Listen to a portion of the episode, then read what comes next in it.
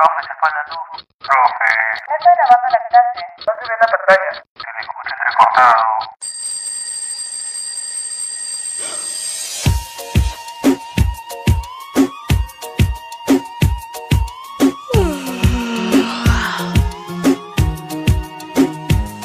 Comienza una vez más las clases virtuales de la mañana. Tengo que despertar, asegurarme que internet no se me vaya. La plataforma es complicado, todos los ruidos que vienen de todos lados, entre Ubitalia y los ladridos. Yo ya no sé ni lo que compartí, este archivo no pesaba tanto, pero nadie me dice el error, pulsan un botón y luego a dormir. Alumnos aún están ahí, que la lista aún no he pasado. Y luego un juego en Kahoot, examen por Zoom, si falla por mí. Gracias, profe. Chao, profe. Hasta la próxima. Nos vemos chicos, cuídense, nos vemos la próxima clase. Tengo que almorzar, pues la clase de la tarde ya se viene. Y primero a revisar los exámenes del grupo de las nueve. De esta manera es complicado, tantos alumnos y no todos han hablado, y los trabajos no han presentado. Pero al correo yo les escribí, de los memes solo están al tanto. Y el link de la sesión de hoy, esperando un clic, esperando por ti. Y en la noche yo no me rendí, de reloj yo ya no estoy al tanto. Y las sesiones de mañana están esperando por mí, Lau, tu micro, no has aprendido, Lau. Analú, no prenden sus cámaras. Entra, entra, entra al programa. Profesoras conversando en Laura y Ana. Que si buscas un espacio de confianza, de aprendizaje y de enseñanza, busca, busca, busca este programa. Profesoras conversando en Laura y Ana. Compartiendo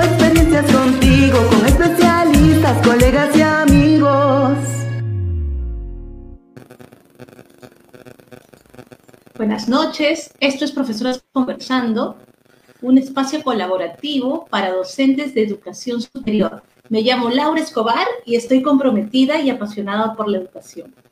Bueno, eh, quiero empezar este episodio pidiendo por el descanso de Raiza Condorchoa Vargas, estudiante universitaria de comunicaciones.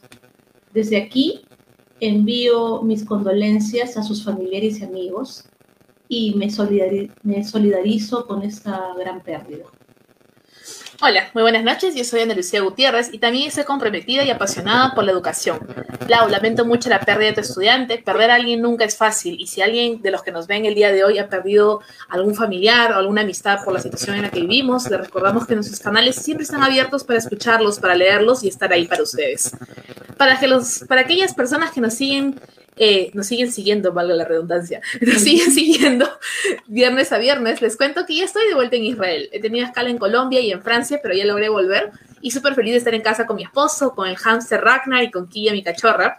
Y aprovecho también para hacer un llamado de que si alguien de los que nos ve o nos escucha el día de hoy y trabaja en LATAM o Air France, me avise por favor porque se perdió mi maleta en alguno de los vuelos. Y la nada de taza de personas conversando estaba ahí. Pero aquí les muestro una botella que hicimos con el nombre del programa en hebreo, que significa Mogot Medabegot.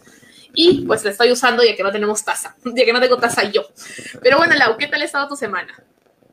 Bueno, te cuento, Nalu, que esta semana, hola, ¿cómo estás? Qué gusto otra vez estar juntas otro viernes. Y te cuento que esta semana eh, tuve invitados en mi clase. Es- sí, estuvieron Jorge y Daniel, los podcasters de Por las Rutas de la Curiosidad, en dos de mis clases para hablar sobre su podcast. Hicieron un recuento de sus, de sus inicios de- del proyecto, hablaron de su proceso creativo. ¿no? Compartieron parte de extractos de sus episodios de Por las Rutas y Stalkers y además respondieron preguntas y a los comentarios de mis estudiantes. Lo consideré apropiado para esta segunda parte del semestre porque con mis estudiantes vamos a realizar un proyecto de innovación eh, en nuevos medios, ¿no? Yo, yo dicto un curso de nuevos medios. Bueno, y por otro lado te cuento y les cuento a los que nos siguen viernes a viernes que yo también estuve de invitada. Estuve de invitada en un colegio. Eh, la- hay la- las universidades, pues como ustedes saben, también hacen trabajos de promoción de las carreras en los colegios para los chicos de cuarto y quinto de secundaria. Entonces tuve la oportunidad de estar en un colegio y dicté un taller eh, sobre los 12 pasos para contar una buena historia. El viaje del héroe se llama eh, este libro de Joseph Campbell. Entonces pude compartir con estudiantes de cuarto de secundaria que están en proceso de decidir su vocación, un poco de la carrera de comunicación audiovisual. Y fue muy bonito cuando me compartieron sus expectativas eh, sobre la carrera. Qué interesante, ¿no? Porque hay una, un momento en nuestra vida, cuando estamos en el cole, que tenemos que ir pensando qué queremos estudiar, ¿no es cierto? Y justamente hoy día también vamos a hablar un poco de eso. Hoy día vamos a hablar del mar, de estudios en el extranjero, ¿no es cierto? De cómo ir eh, decidiendo qué cosa vamos a hacer con nuestras vidas, porque pues es, es importante la carrera, ¿no es cierto? Lo que nos apasiona. Y el día de hoy vamos a estar con Ana Alegre Norza Sior. La vez pasada tuvimos a alguien que se apellidaba Escobar como Lau, hoy día tenemos a alguien que se llama como yo, Ana. Así estamos buscando a propósito los nombres. Eh, y nos acompaña Ana Alegre, Norsa Sior, que es, eh, un segundo, que es PhD en ecosistemas de la Universidad de Montpellier, Francia, magíster en estadística aplicada de la Universidad Nacional Agraria de La Molina, bióloga con mención en hidrobiología y pesquería de la Universidad Nacional Mayor de San Marcos, tiene un postdoctorado en el Instituto UMR Marbeck de Francia con especialidad en las relaciones recurso-ambiente, tiene un postdoctorado en el Instituto UMR Marbeck, es investigadora de la Dirección General de Investigaciones en Recursos Pelágicos del Instituto Mar- del Mar del Perú, IMARPE, es encargada del estudio de los recursos oceánicos y su relación con el ambiente, es investigadora principal del proyecto Estudio del Ecosistema Pelágico Antártico del IMARPE con el Ministerio de Relaciones Exteriores y ha participado en proyectos escenarios de biodiversidad marina y evolución bajo explotación y cambio climático. Hoy tenemos una increíble invitada que nos va a conversar acerca de por qué en el mar la vida es más sabrosa. Démosle la bienvenida a Ana. Hola a todos, ¿cómo están? ¿Cómo estás Laura? ¿Cómo estás Ana? Gracias por invitarme. Bueno, pues ya ¡Qué Ana gusto! ha dicho demasiado de mí. No, Gracias. me parece que es poco. Y ¿sabes qué? Como queremos que nuestros seguidores te conozcan más, ¿qué te parece si nos cuentas cómo nace tu amor por la biología? Uy, bueno, si te lo cuento, te vas a reír. Eh, yo vivía frente a un parque y resulta pues de que llegó un fenómeno del niño el año, no quiero decir qué año porque fueron hace muchos años y llegaron, llegaron este, a Lima insectos que pues nunca había visto, como unos saltamontes verdes y una cosa así. Y entonces este, se me ocurrió, según yo, ¿no? Según yo, se me ocurrió este, col- coleccionarlos. Así que comencé a coleccionarlos. Obviamente mi casa apestaba a rayos. Y de pronto empecé a, capturar abejas del, jardín. Y una señora, tú sabes que las personas mayores siempre son bien sabias, ¿no? Me dijo, vas a matar al jardín si te llevas a las abejas. Y bueno, yo no le hice caso porque era una niña, ¿no? Y, quería completar mi colección y estaba emocionadísima con cazar a todas las abejas que podía. Y de pronto las flores del parque se fueron muriendo.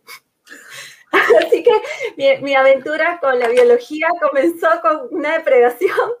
Bueno, menos mal que, que cuando me di cuenta, y lo peor no era que solo yo coleccionaba, todos mis amigos del barrio me imitaban y hacían lo mismo. Entonces, obviamente, eh, fue una depredación total.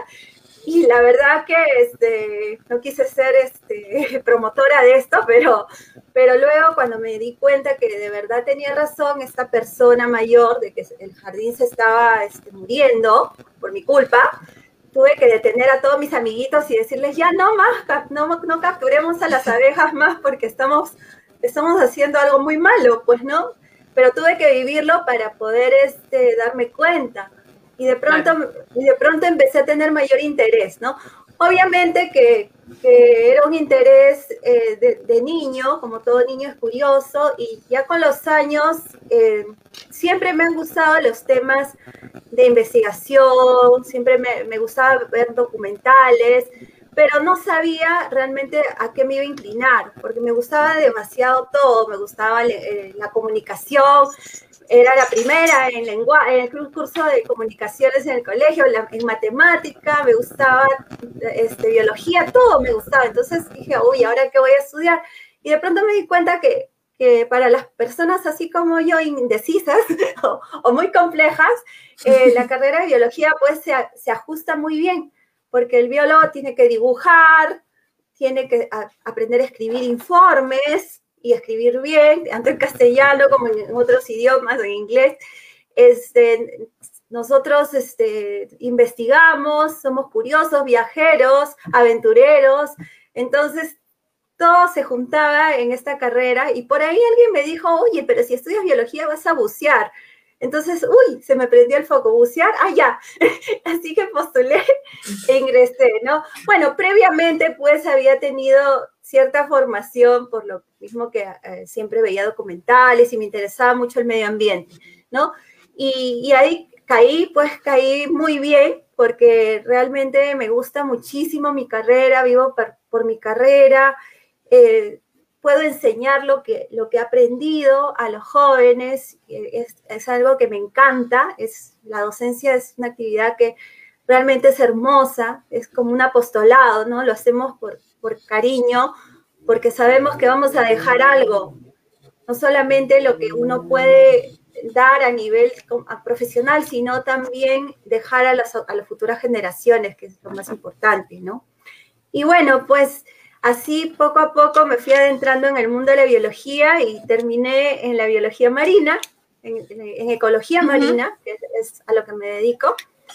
Y bueno, tuve suerte porque, porque siempre, bueno, se me abrieron muy, muchas oportunidades realmente con esta carrera, oportunidades que yo nu- nunca hubiera imaginado tener en verdad, porque he, he viajado por muchos sitios, he conocido mucha gente, eh, hemos hecho tantas cosas también por, por, por el mundo, ¿no? Por el medio ambiente.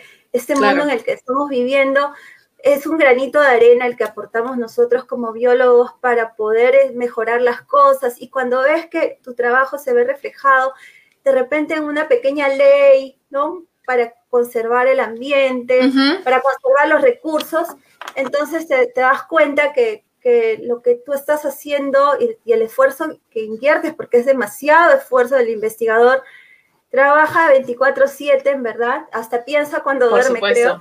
Entonces, este, eso, eso es tan gratificante, realmente es tan gratificante porque te das cuenta que, que todo lo que has estudiado, lo que te has sacrificado, tú y tus compañeros, ¿no? Que, que son partícipes de, de este trabajo, porque el trabajo realmente no es un trabajo de una persona, el trabajo del investigador es un trabajo en equipo.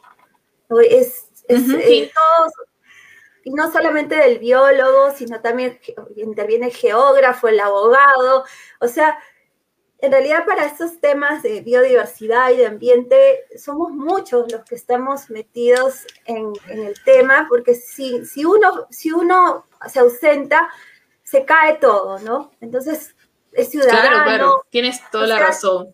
son Y justamente actores, ahí, ahí quería... Es cierto, ¿no? De hecho que la biodiversidad es, es diversa, ¿no?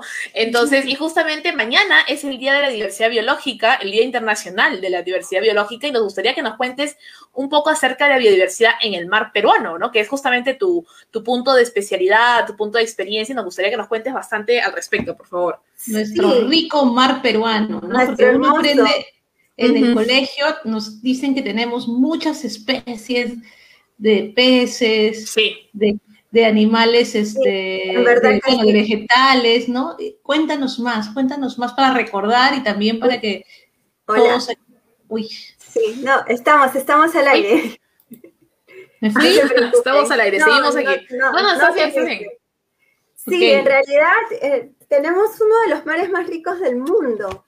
Somos primer, primer productor de anchoveta, este, eh, somos el Mm. primer, primer país pesquero de muchas especies como por ejemplo la pota, el perico, y son especies que son muy importantes a nivel comercial, ¿no? Y, y también en el, aspecto de, de, biodiversidad como ecosistema, ¿no? Nuestro ecosistema es muy particular.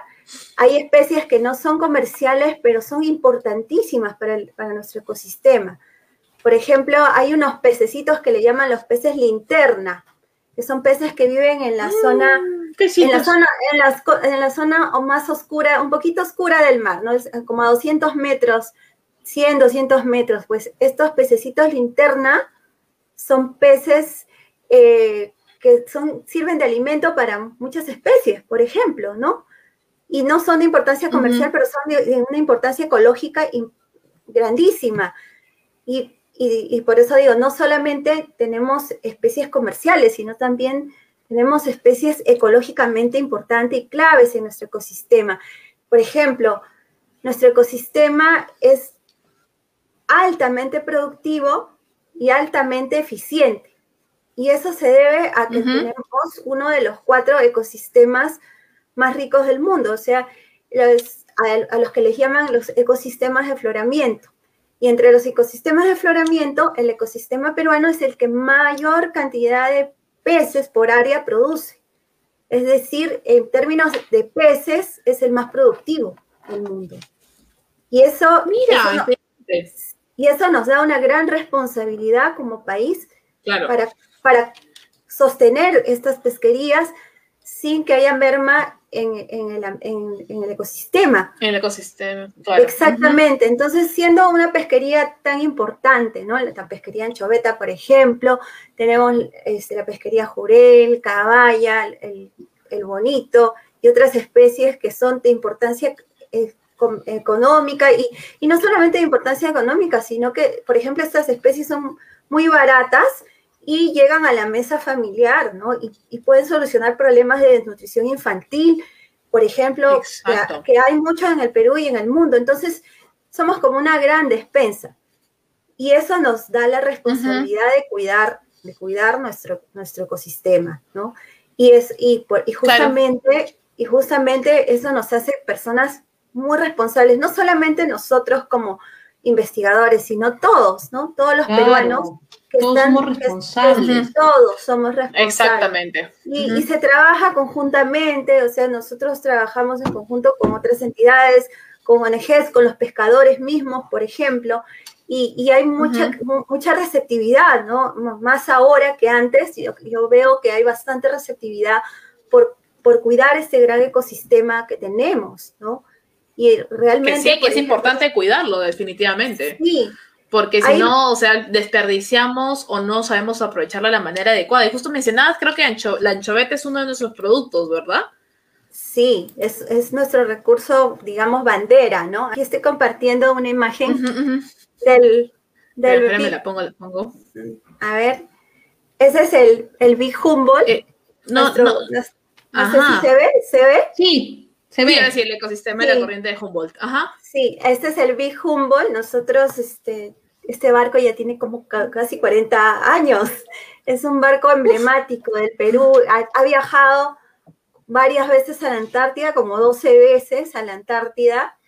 Realmente es, es un, fue, es, es, es, a todo terreno es este barquito que, que, que, nos ha acompañado tantos años en la investigación. Le debemos mucho a este barco.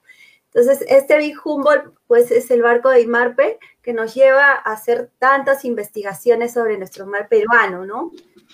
Acá, por ejemplo, tengo otra claro. diapo. Y cuéntame, con, con, este barco es con el que fuiste a la Antártida, ¿verdad?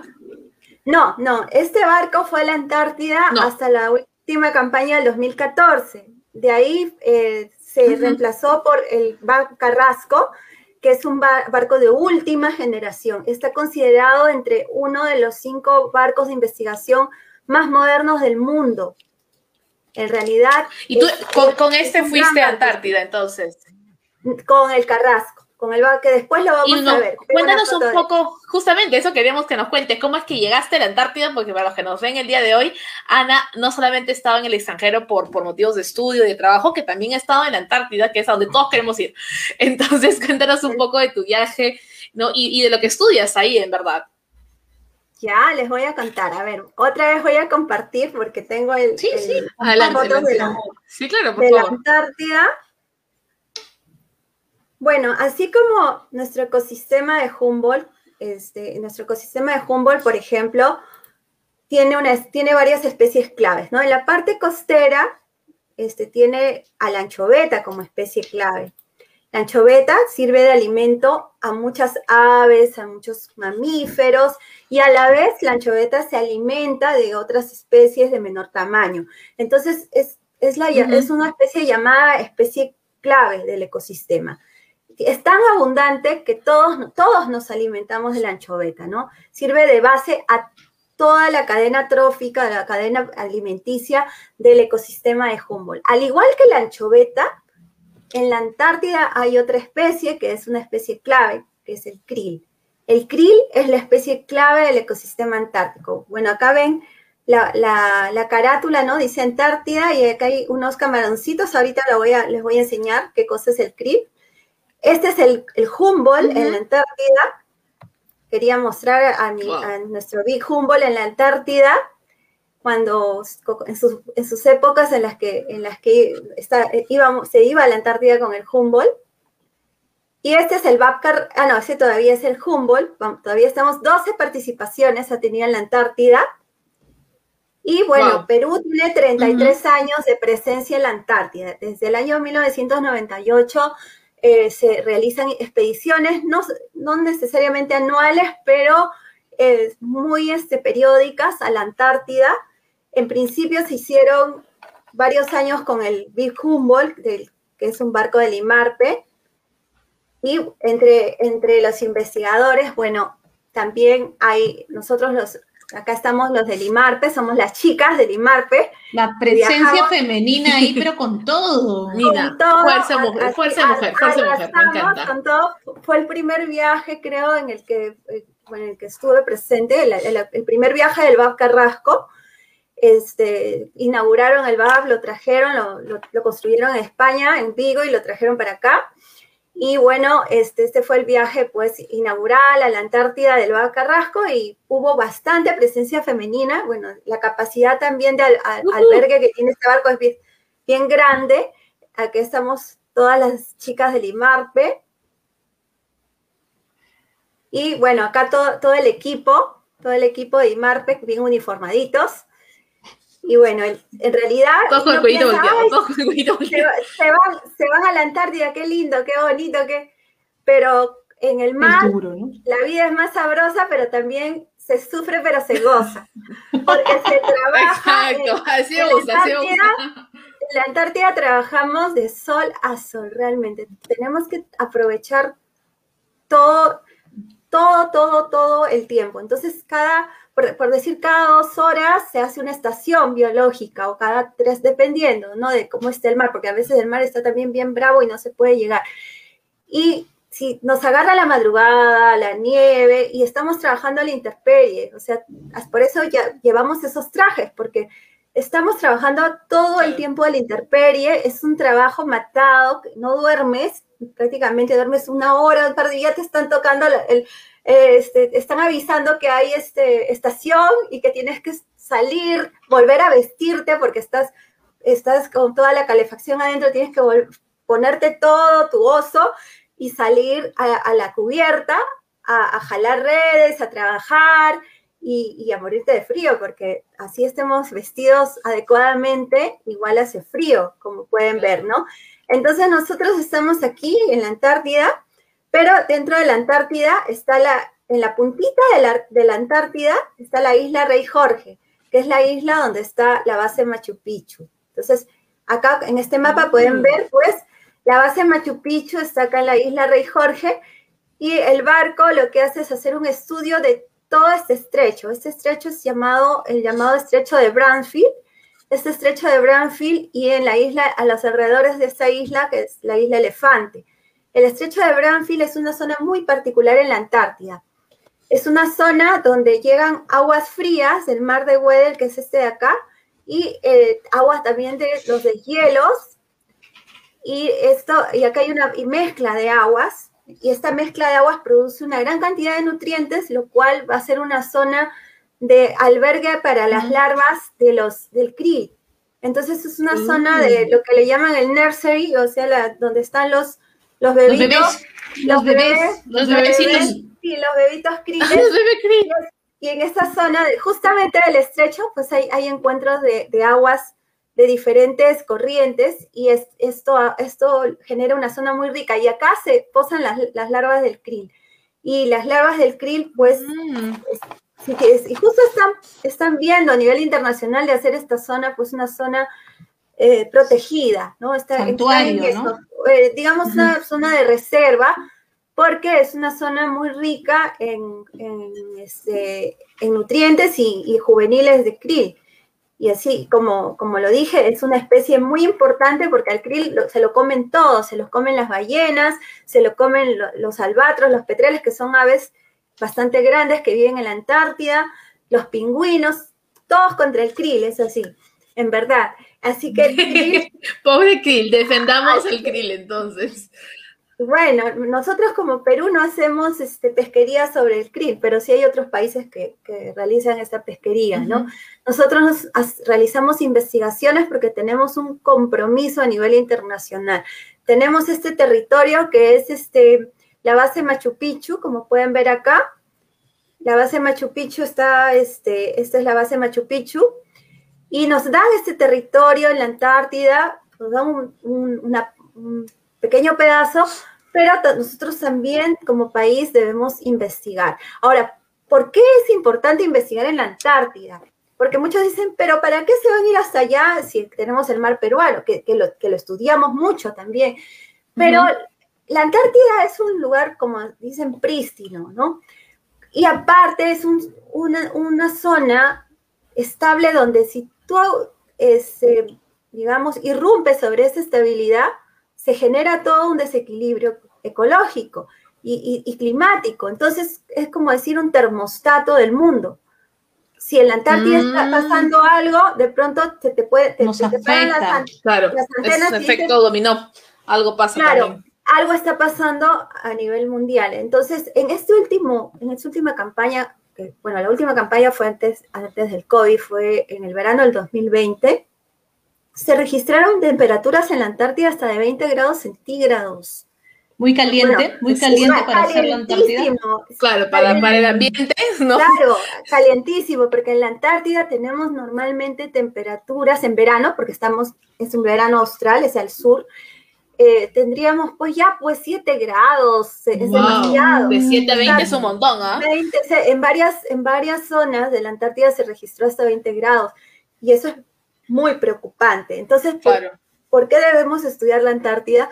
Porque debemos, no solamente por, porque, por ser un ambiente prístino que, que tiene un, un, este, un ecosistema muy interesante y todo lo demás, pero también nos sirve para eh, controlar el- o, o- o, digamos, este, estudiar el tema del cambio climático, ¿no? Y, y otros, y otros aspectos más. Por ejemplo, el krill es una especie que es explotada también a nivel pesquero por otros países. El hecho de poder estudiar esas zonas nos permite, como hace un rato dije, pensar en zonas de reserva para que esta especie no sea depletada y, y esto genere un problema para las otras especies, que es una cantidad, de- aunque uno puede decir que el ambiente es frío, hay una cantidad de especies que viven en la Antártida. Bueno, y este es el BAP Carrasco, el nuevo barco que es de la Marina de Guerra del Perú. Este barco es, ya lo adquirió Hidrografía y Navegación de la Marina de Guerra justamente para hacer investigaciones polares, ¿no? Es un barco especializado en, tanto en investigaciones polares como también frente a Perú puede, puede realizar investigaciones, pero está totalmente reforzado para estas investigaciones y está muy bien equipado, tiene equipos de última generación, como pueden ver ahí, para hacer investigación. Es un barco netamente de investigación. Qué interesante. Acá Ana, pueden ver una fotito. Ajá, hablando de investigación, Ana,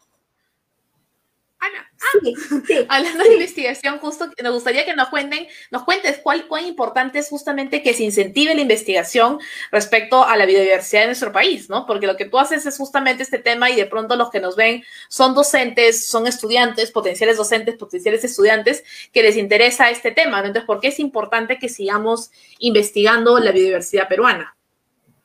Claro, el- es súper importante, justamente por todo lo que ya he dicho, ¿no? Nosotros somos un país que tiene una alta productividad, para empezar, ¿no? Como Perú, hablando del ecosistema de Humboldt, es el más productivo del mundo. Entonces, imagínense la cantidad de especies que hay, la cantidad de temas que hay para investigar y que no se han tocado porque todavía faltan investigadores, ¿no? Este Claro. país tiene investigadores, pero necesitamos más. ¿Y qué, qué pasa si yo hago una investigación? Yo genero conocimiento y ese conocimiento va a ser importante para poder, por ejemplo, en mi caso, ¿no? Generamos conocimiento acerca del perico. Hace un rato estaba en una reunión del perico, la especie de perico que a todo el mundo le gusta. Entonces se genera El una... cevichito, el se genera- cevichito de perico.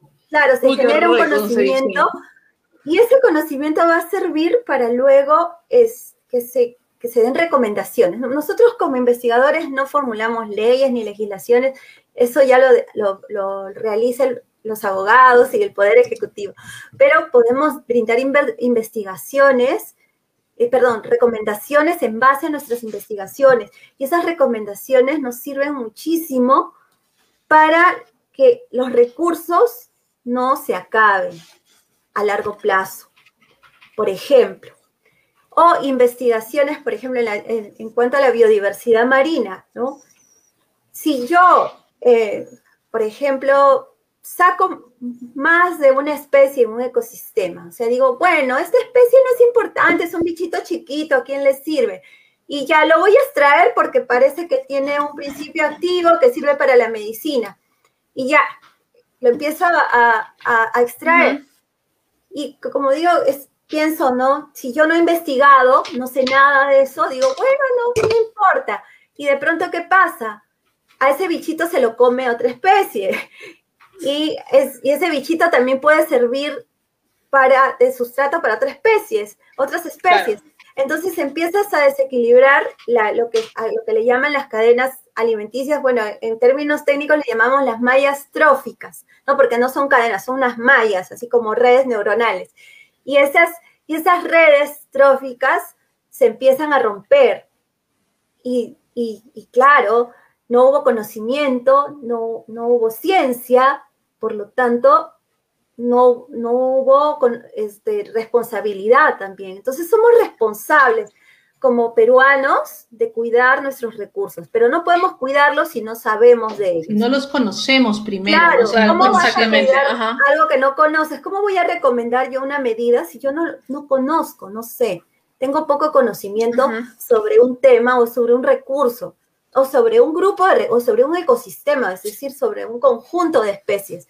Entonces, eh, la investigación en biodiversidad es altamente importante porque todos los recursos son importantes, todos están interconectados.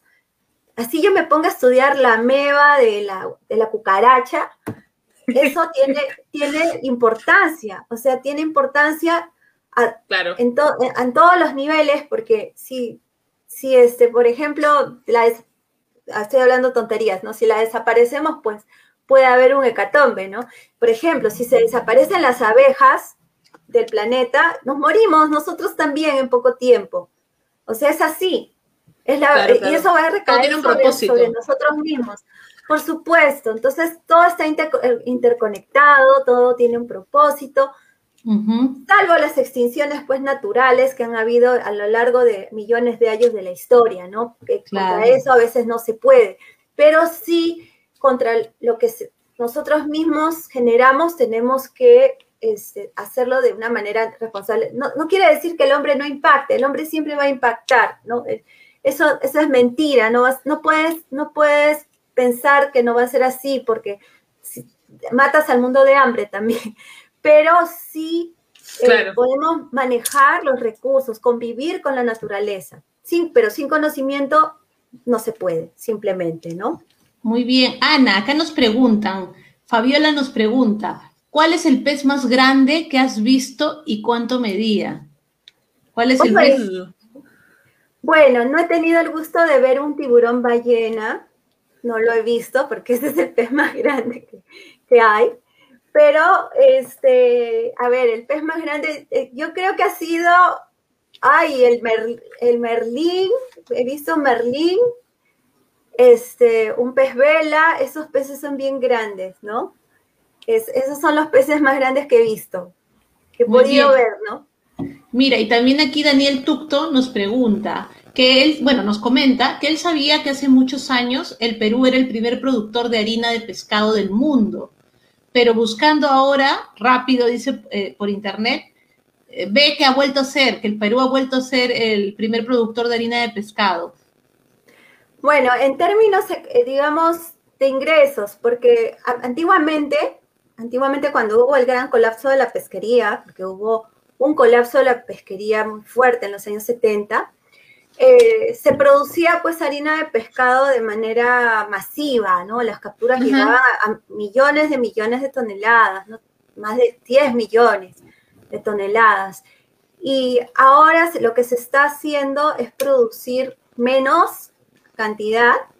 Y bueno, con lo menos que se produce también seguimos siendo el primer productor porque de lejos tenemos capturas altísimas de anchoveta que no tienen comparación con ningún otro ecosistema. Sin embargo, eh, ahora las, las cotas son mucho menores y se aprovecha una parte para consumo humano directo. Se está haciendo el programa Bueno. Com- a comer pescado para educar a la población a que consuma anchoveta. Consuman anchoveta, por favor, es importante, muy nutritiva.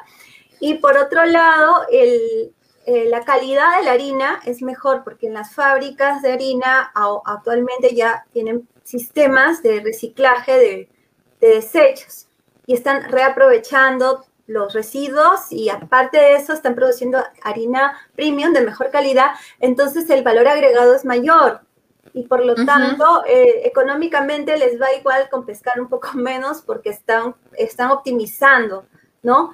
Que bueno. eso, eso es algo bueno por, por un lado y por otro lado se está incentivando al, al consumo humano directo, que no hay mucha costumbre acá de comer anchoveta, pero sería, o sea, sería excelente pues que se masificara este consumo de anchoveta porque es muy nutritiva. Sí, como dato nutritiva. curioso, les cuento, les cuento ahorita que hablan de, te preguntaron lo de la anchoveta, porque en Israel no hay muchos productos peruanos, ¿ya? Y la vez pasada Ah. compramos anchoveta con mi esposo en unas botellitas de vidrio porque queríamos comer anchoveta, pues, ¿no? Y estábamos sentados leyendo y la etiqueta todo viene en hebreo y yo leo algunas palabras en hebreo, pero sé cómo se dice Perú en hebreo. Entonces yo digo, no, no hay forma que acá diga Perú. Te voy a mi esposo y le digo, ¿qué dice acá? Y me dijo, sí, dijo que esta anchoveta es peruana. Y yo, no. Y sí, uno de los muy pocos productos peruanos que hay en Israel es anchoveta peruana.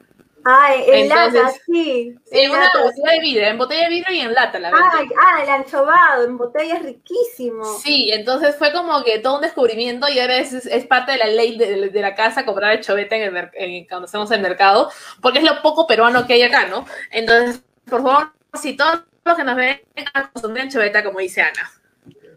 Sí, hay que consumir anchoveta. Y Buenazo. está bien están bien baratas las conservas. O sea, si no les gusta cruda, pueden consumirla en conservas, ¿no? Yo la vez pasada me fui a, a Macro y compré un montón y están súper baratas. Y acá sí comemos, ¿no? Porque yo los obligo. Con galletas, no, con pero con galletas de soda, o sea, se puede Con- comer de muchas Con, formas, de- ¿no? con todo, o sea, Con se- todo, la verdad con que tallarines. yo- con tallarines, de todo, o sea, la anchoveta, bueno, es, es- de verdad que es rica, es cuestión de quitarse un poco esos, esos mitos de la cabeza, ¿no? Claro, esos prejuicios. Y, Ana, ahora volviendo también al tema de los estudios en el extranjero, porque nosotras eh, desde aquí, bueno, Ana Lucía y yo hemos tenido la oportunidad también, como tú, de estudiar en el extranjero. Ana Lucía se terminó quedando. Eh, te queríamos eh, que nos cuentes un poco de tu experiencia también eh, en Francia, cuando te fuiste a hacer tu postdoctorado. A hoy fue toda la historia. Bueno, en verdad que este, primero tuve que esforzarme mucho, ¿no? Para ir a Francia. Traté de, en mi maestría saqué el primer puesto, yo no pensaba de verdad que, pero tenía mi meta de irme afuera y postulé una beca del IRD. O sea, postulé esta beca del IRD y, este, la, y la gané. Estuve, bueno, yo creo que el esfuerzo lo vale, ¿no? Me esforcé muchísimo y gané la beca, pero estaba con mis hijitos chiquitos.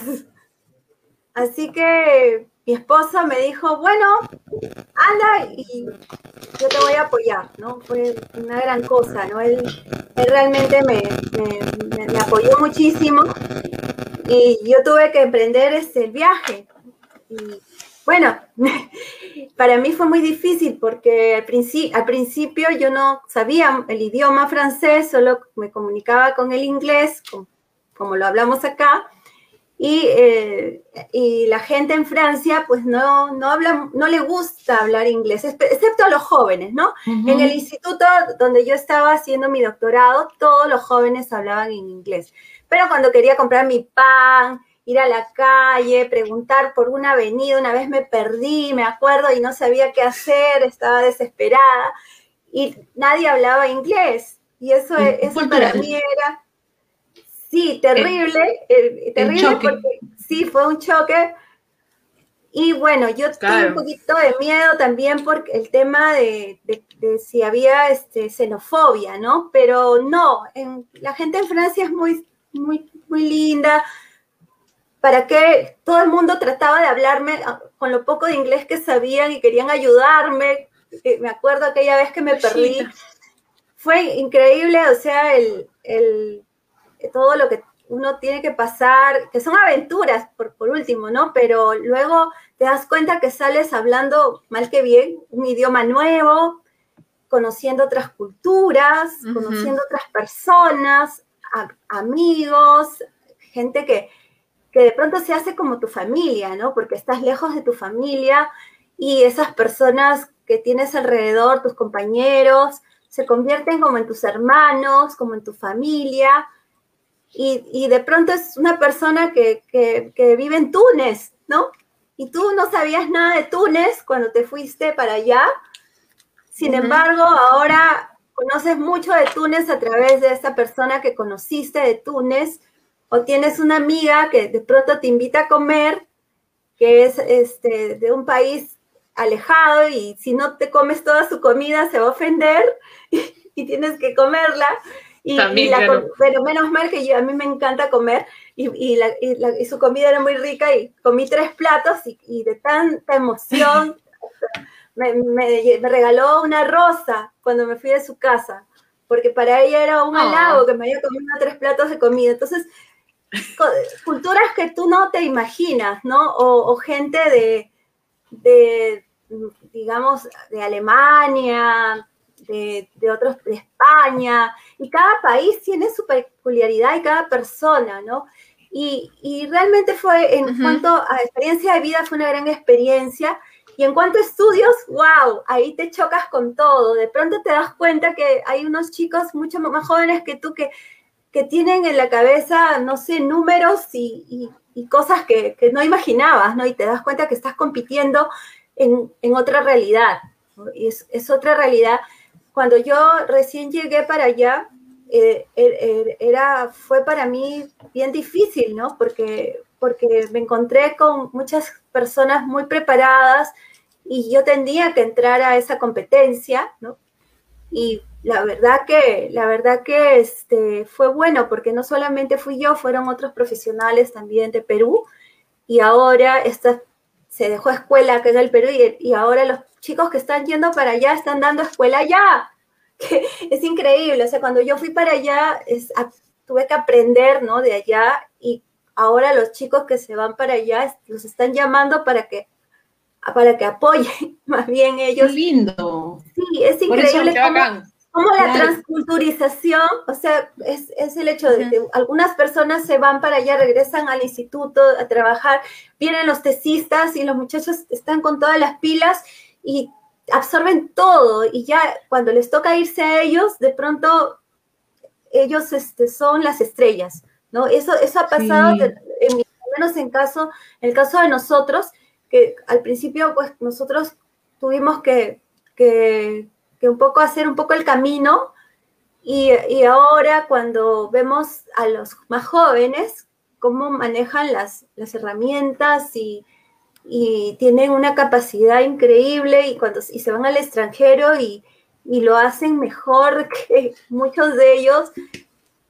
Y eso es verdaderamente es, es algo que, que enorgullece, ¿no? Claro, país. incentivar, ¿no? Eh, Y por eso que nosotros con Analu pensamos de que es importante incentivar, ¿no? Que más de Sí. nuestros estudiantes tengan oportunidad de postular a becas eh, en el extranjero o bueno, o si no, no son becas a poder también, ¿no? Eh, eh, ahorrar dinero también es una gran inversión ir a estudiar al Obviamente. extranjero.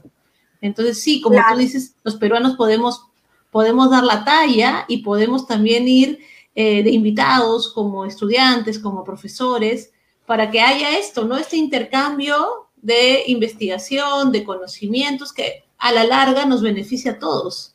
Exactamente. Exactamente, exactamente. O sea, a la larga es una inversión del, del mismo, bueno, este, yo me gané una beca de afuera, pero hay becas nacionales también, ¿no? El Concitec da, da varias becas.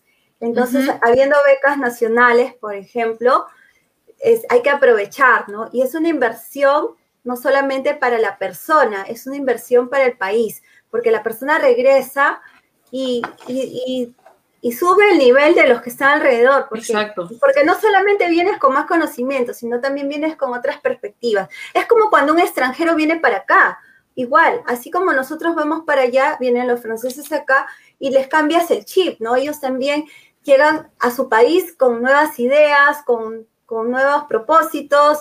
¿Por qué? Porque te amplía la visión del mundo, te, te amplía la visión del mundo. No, no, no todo es igual, en, tu- en lo que pasa en tu país no pasa en todos lados.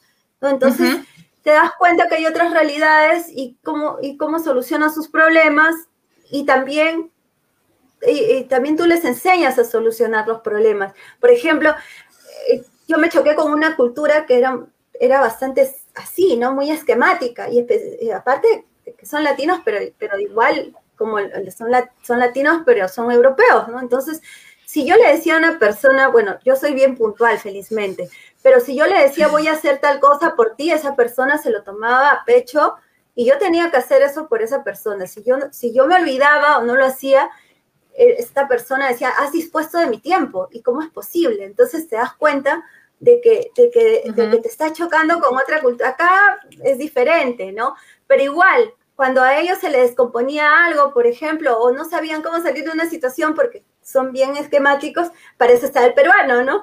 Con el, persa- con el pensamiento divergente, con el pensamiento claro, divergente. Claro. La- es que Siempre presente, más siempre presente. y sales de, y sales de los problemas así al toque, pues, ¿no? Entonces, eso, Claro. eso también a ellos les sorprendía, les, les llamaba la atención, de que cómo podías estar tan tranquilo ante una situación así, que para ellos los ponía muy tensos, muy nerviosos, y tú dices, no, pero cálmate, esto se soluciona, así, tranquilo.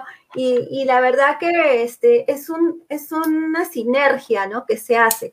Es, es parte de la globalización, y ahora que estamos en un mundo globalizado como el que, en el que vivimos, yo creo que el, el irse para afuera a estudiar es, es muy importante, ¿no?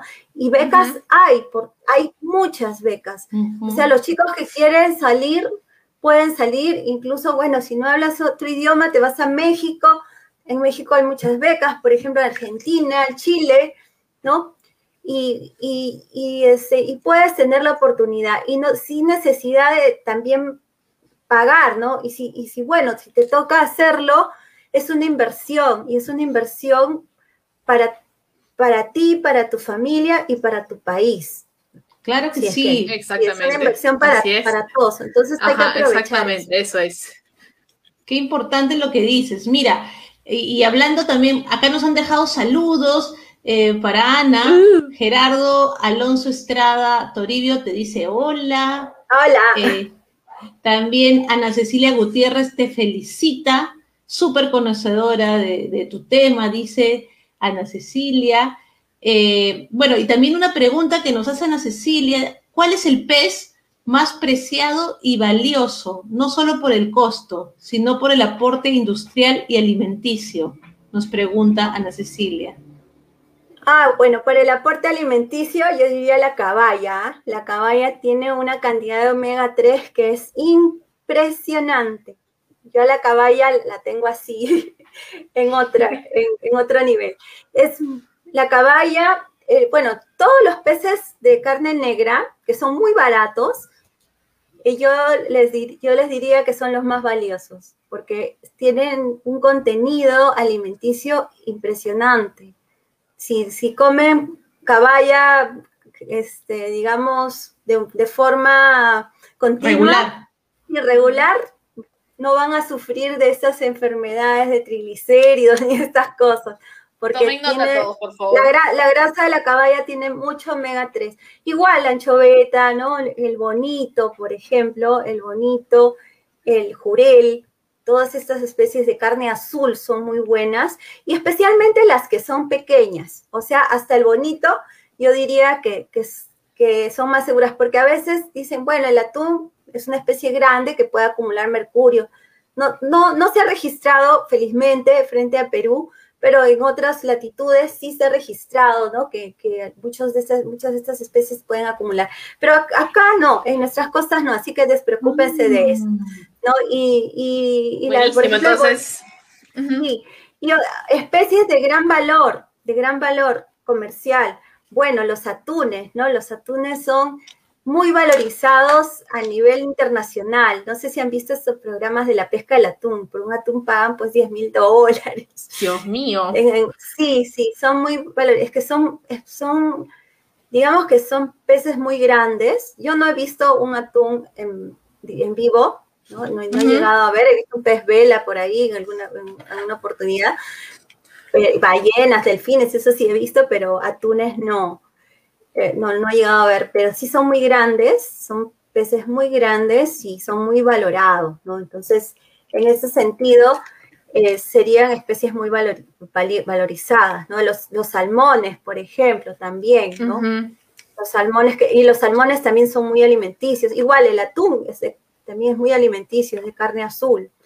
Y esos son los Interesante. peces. Yo creo que mañana todos nos vamos entonces al puerto a traer nuestros pescaditos para comer bien rico, porque en, la- en el mar la vida es más sabrosa por todo lado, entre que disfrutas del mar, entre que comes lo que el mar nos da y lo cuidamos también. Muchísimas gracias, Ana, por estar con nosotras esta noche, por contarnos tu experiencia en Antártida, tu experiencia en el extranjero y por iluminarnos respecto a cuán valioso es nuestra biodiversi- biodiversidad marítima. Muchas gracias, Ana, por estar con nosotros. No, gracias a ustedes por, por permitirme compartir un poco, ¿no? Porque es necesario siempre, digamos, como profesoras, como profesoras que somos, nos gusta enseñar y, y mostrar lo que hacemos, porque de eso se trata, ¿no? Y si, y si lo, lo que se dice eh, aquí en este programa, que me parece excelente, porque es de difusión, va a quedar en las personas, eh, creo que eso es lo que más vale, ¿no?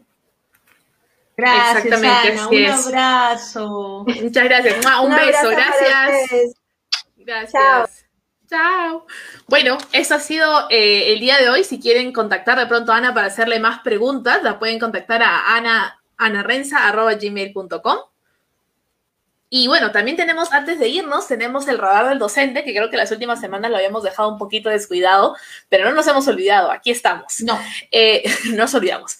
Las invitamos a revisar a la página de las becas Santander. Les voy a dejar ahora el enlace en los comentarios.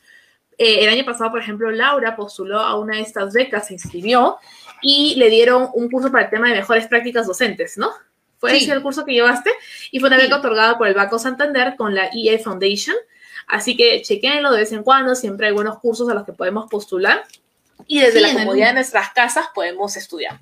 Sí, yo ayer entré, yo les, les Uh. comento, ayer entré a la página de las becas Santander y hay una convocatoria abierta para docentes del Banco Ujú. Santander, o sea, para, para- que lo organiza el Banco Santander y la organización Las, las PAU, que es una organización eh, afiliada a la Universidad de Harvard y está Ajá. ofreciendo 150 becas para, para potenciar las competencias pedagógicas de docentes universitarios en línea y también con las mejores prácticas mundiales. Yo ya me apunté, así que los invito a todos a apuntarse, a, a informarse y a llenar los requisitos.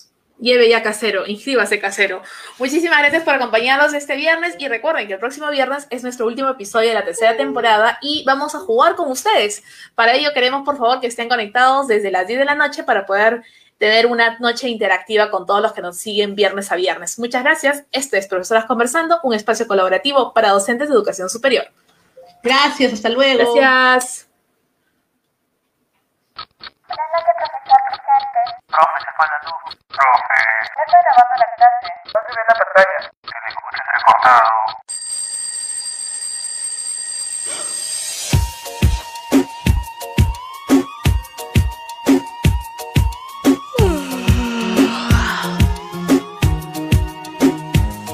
Comienza una vez más las clases virtuales de la mañana. Tengo que despertar, asegurarme que internet no se me vaya. La plataforma es complicado, todos los ruidos que vienen de todos lados, entre Ubitalia y los ladridos. Yo ya no sé ni lo que compartí, ese archivo no pesaba tanto, pero nadie me dice el error, pulsan un botón y luego a dormir. Alumnos aún están ahí, que la lista aún no he pasado. Y luego un juego en Kahoot, examen por Zoom, si falla por mí. Gracias, profe. Hasta la próxima. Nos vemos chicos, cuídense, nos vemos la próxima clase. Tengo que almorzar, pues la clase de la tarde ya se viene. Y primero a revisar los exámenes del grupo de las nueve. De esta manera es complicado, tantos alumnos todos han hablado y los trabajos no han presentado. Pero al correo yo les escribí, de los memes solo están al tanto. Y el link de la sesión de hoy, esperando esperando por ti. Y en la noche yo no me rendí, de reloj yo ya no estoy al tanto. Y las sesiones de mañana están esperando por mí, Lau, tu micro, no has aprendido, Lau. Analu, no prenden sus cámaras.